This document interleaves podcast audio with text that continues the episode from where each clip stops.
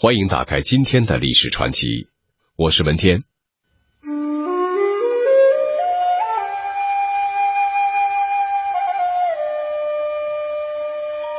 刘墉就是家喻户晓的刘罗锅，因为他为官忠君爱民、清廉，深得百姓喜爱。有关他的事迹广为流传。当代的影视剧作家也很了解民众这种可盼清官的心理，于是刘墉成了清代大臣中上镜率最高的大臣之一。在剧作家的安排下，他和大贪官和珅成了死对头和欢喜冤家。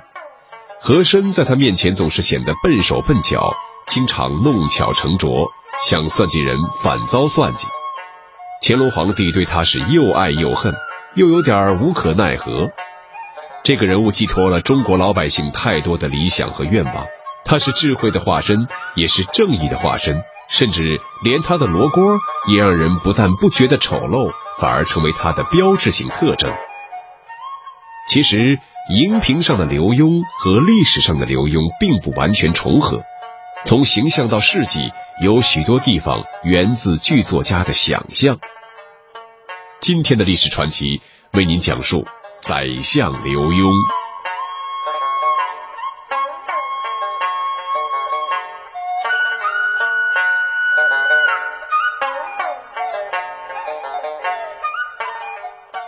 刘墉是否是罗锅？要回答这个问题，首先要了解一下清代的取士选官标准。在封建社会，选官向来是以身、言、书、判作为首要条件。所谓身，即形体，需要五官端正、仪表堂堂，否则难立官威；所谓言，即口齿清楚、语言明晰，否则有碍治世；所谓书，也就是字要写得工整漂亮，利于上级看他的书面报告。所谓判，即思维敏捷，审判明断，不然会误事害人。在这四条标准之中，身居首位是非常重要的。刘墉系科甲出身，必在申言书判四方面合格，方可顺利过关。因此，可以肯定的说。刘墉不会是罗锅，还有一个旁证可以从侧面说明一定的问题。按照当时的制度，举人应会试三科不中者，还可以应大挑一科。这一科不考文章，只论相貌，标准是铜、田、冠、日、身、甲、气、由八个字，以字形喻体型相貌。铜指长方脸，田指四方脸。冠指人的头大而身体直长，日指身体端直而高矮肥瘦适中。以上这四个字是好字，符合者有中选的可能。身指身体不正，甲指头大身子小，气指一肩高耸，由指头小身子大。这四个字儿不是好的字，沾上一个就会落选。可见。清代选官很重视备选者的相貌，所以刘墉即使算不上仪表堂堂，总也不至于身有残疾。当然，刘罗锅的称号也事出有因。史书上记载，嘉庆帝曾称刘墉为刘驼子，可见他确实有些驼背。不过刘墉当时已经年届八十岁，难免会驼背弯腰，这就很可以理解。如果以此认定刘墉年轻时即为罗锅，那就不准确。可见从形象言之，历史上的刘墉与民间传说和文艺作品中的刘墉并不一致。那么，从为官行事的角度来看。历史上的刘墉是不是像剧作家描写的那样清廉干练、不畏权势？是不是真的能将大贪官和珅戏弄于股掌之中，在乾隆皇帝面前从容不迫、游刃有余呢？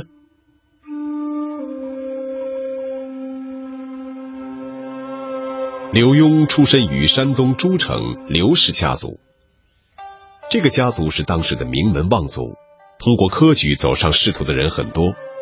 刘墉的曾祖父刘必显是顺治年间进士，祖父刘启是康熙朝有名的清官。父亲刘统勋更是一代名臣，为官清廉果敢。刘墉生长在这样世代书香、以科举仕进为荣的家庭，从小受到良好的教育，自不必言。后来，他成为四库全书馆副总裁，也证明了学识的渊博。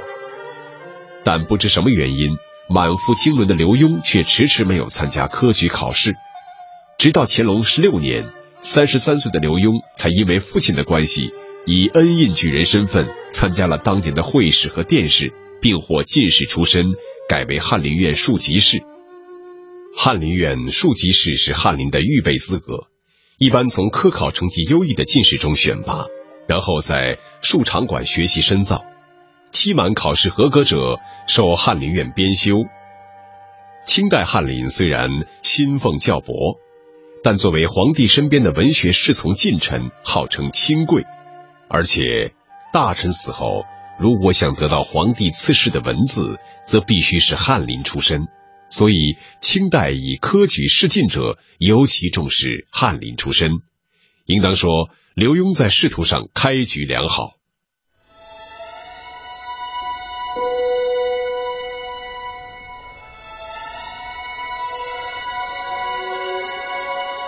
从乾隆二十一年开始，刘墉被外放做地方官。此后二十余年的绝大部分时间里，他主要做地方官。由学政、知府直至一方面的督抚大员，在做地方官期间，他基本上还是秉承了父亲刘统勋的正直干练、雷厉风行的行事风格，对科场积弊、官场恶习进行了力所能及的整顿，为百姓做了不少实事。同时，他也不遗余力地贯彻乾隆皇帝的意志，查禁书、兴文字狱、捉拿会党。积极推行文化高压政策。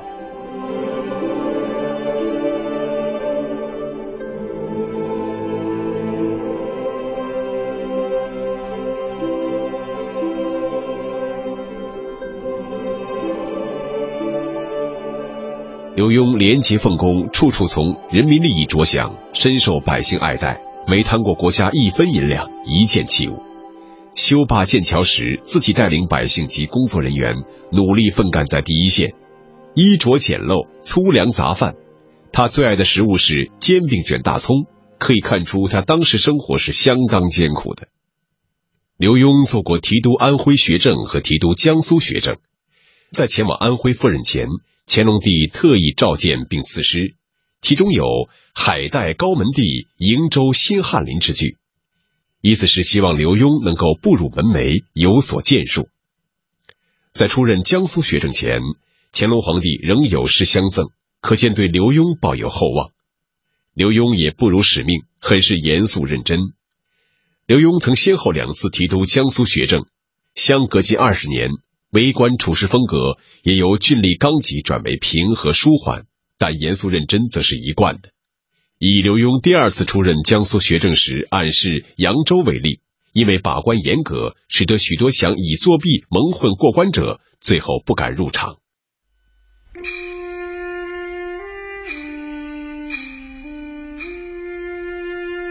乾隆三十四年，五十一岁的刘墉获授江宁知府。从乾隆十六年中进士时算起，到此时，刘墉浮沉宦海已经整整十八年。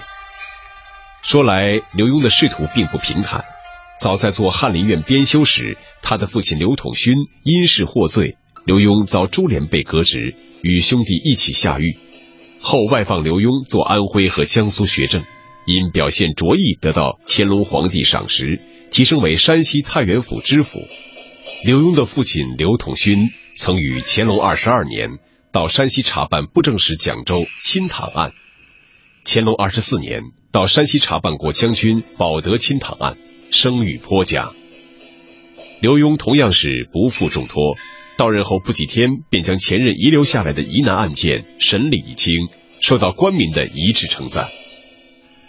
正当刘墉以政绩牵制济宁道时，前任山西阳曲县知县段成功的亏空案发，刘墉以失察罪差一点丢了性命。后来朝廷命他赴军台效力赎罪长达一年，回北京后又在一个叫做修书处的闲散机构里蹉跎两年，由此可见，这段时间里刘墉的官运并不怎么亨通。刘墉能够在重罪之后出任江宁知府，说来还是沾了父亲的光。此时，刘统勋先后以大学士之职监管兵部和刑部，被乾隆皇帝以为股肱之臣。因此，在乾隆三十三年，刘统勋七十寿辰之时，乾隆皇帝不仅亲书匾额致贺，还加恩刘墉以知府候补。第二年，刘墉获授江宁府知府。刘墉也十分珍视这次机会，在短短一年的江宁知府任上，确实有政绩，有政声，是难得的贤能官吏。著名诗人袁枚也在一首诗中称赞刘墉说：“刘墉到江宁后，对下属要求严格，使其不敢耀武扬威；对百姓关爱，整其脱离水火，不怕得罪上司，而怕百姓受苦。”此后，刘墉历迁江西、陕西、江苏，至乾隆四十五年，刘墉备受湖南巡抚，节制各镇，监理粮饷。驻长沙，监理军民事务，成为名副其实的封疆大吏。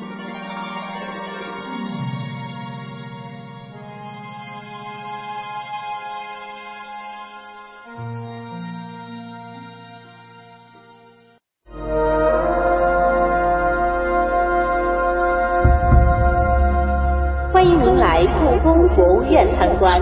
以记者的身份探索历史的真相。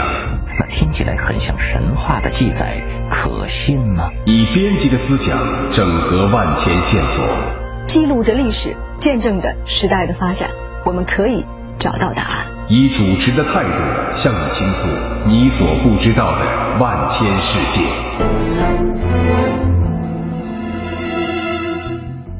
欢迎您和我们一同感受真相大白的震惊和快意。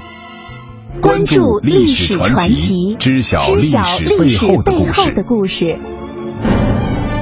历史传奇，历史传奇。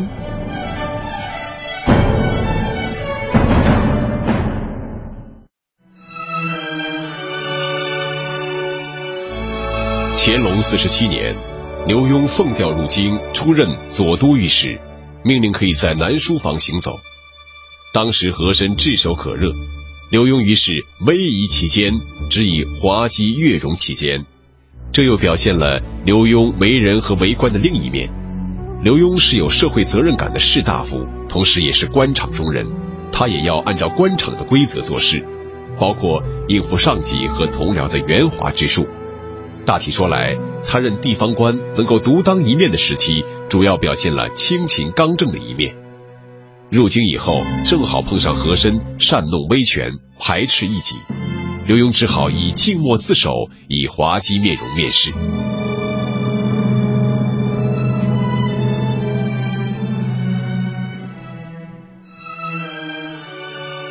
刘墉刚入京的几年仕途还算顺利，做到协办大学士、吏部尚书、尚书房总师傅，期间还处理了一件棘手的案子。这个案子的当事人国泰是山东巡抚，其父四川总督文寿是刘墉的老上级。更关键的是，国泰的后台就是乾隆皇帝的红人和珅。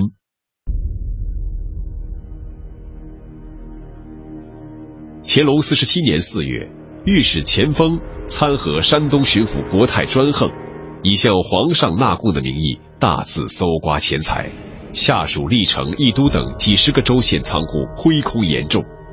乾隆皇帝对此事十分重视，责成和珅、刘墉等同前锋一起前往核查。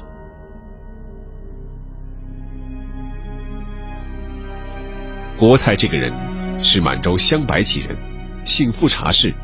国泰与和珅过从甚密，因此和珅得到要查办国泰的消息之后，立即派家人通风报信，使得国泰有了挪用其他款项填补亏库的时间。赴山东途中。和珅还以言辞威胁钱锋，刘墉深知和珅与国泰的关系，因此常与钱锋密商对策。到山东历城县之后，和珅说不用彻底核对，只要抽查几十个库就可以，并且先起身回到住所。钱锋要求先锋库，第二天彻底拆封。结果发现库里的银两多是原丝杂色银。通过盘问库吏得知，这些银两是从各商铺借来充数的，于是出告示叫各商铺前来认领，库藏为之一空。在这件事上，刘墉自始至终支持钱锋，他的态度对于案情最终水落石出起着至关重要的作用。很显然，刘墉支持钱锋，同时也就得罪了和珅。